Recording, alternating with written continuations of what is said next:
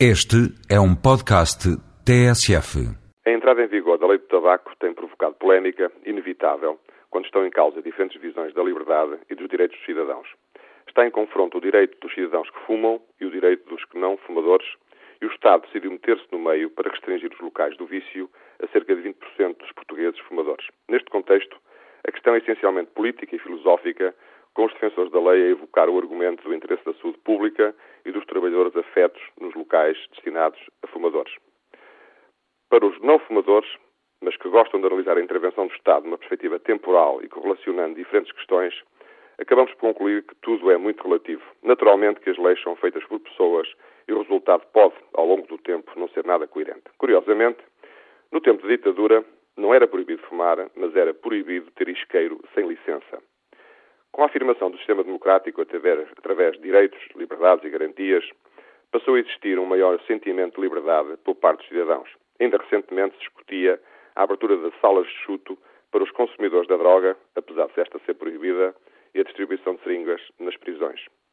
Para muitos cidadãos, e na comparação com a lei do tabaco, a intervenção do Estado é antagónica e incompreensível. Até parece que se tolera a droga no consumo de um produto proibido, autorizando locais para o efeito, e para um produto permitido por lei, como é o tabaco, proíbem-se os locais.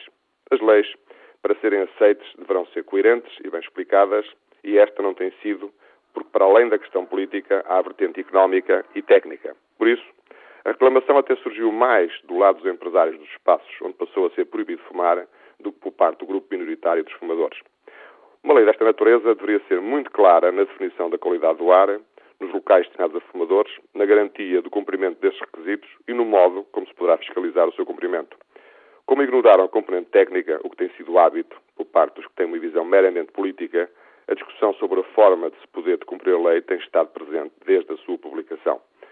Para se definir os parâmetros sobre a qualidade do ar interior, a entidade responsável pelo cumprimento da lei remeteu para o decreto que foi publicado em 2006 no âmbito da eficiência energética e da qualidade do ar interior. É evidente que essa lei está em vigor no que se refere às exigências da qualidade do ar.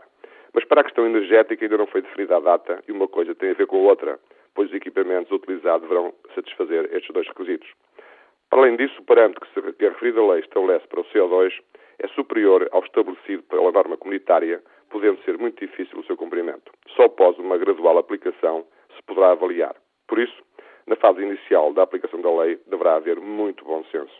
E para a próxima, não se esqueçam dos engenheiros para ajudarem a resolver as questões técnicas. A Ordem dos Engenheiros não cobra nada pelos seus pareceres e estamos cá para ajudar a resolver problemas e não para os ampliar.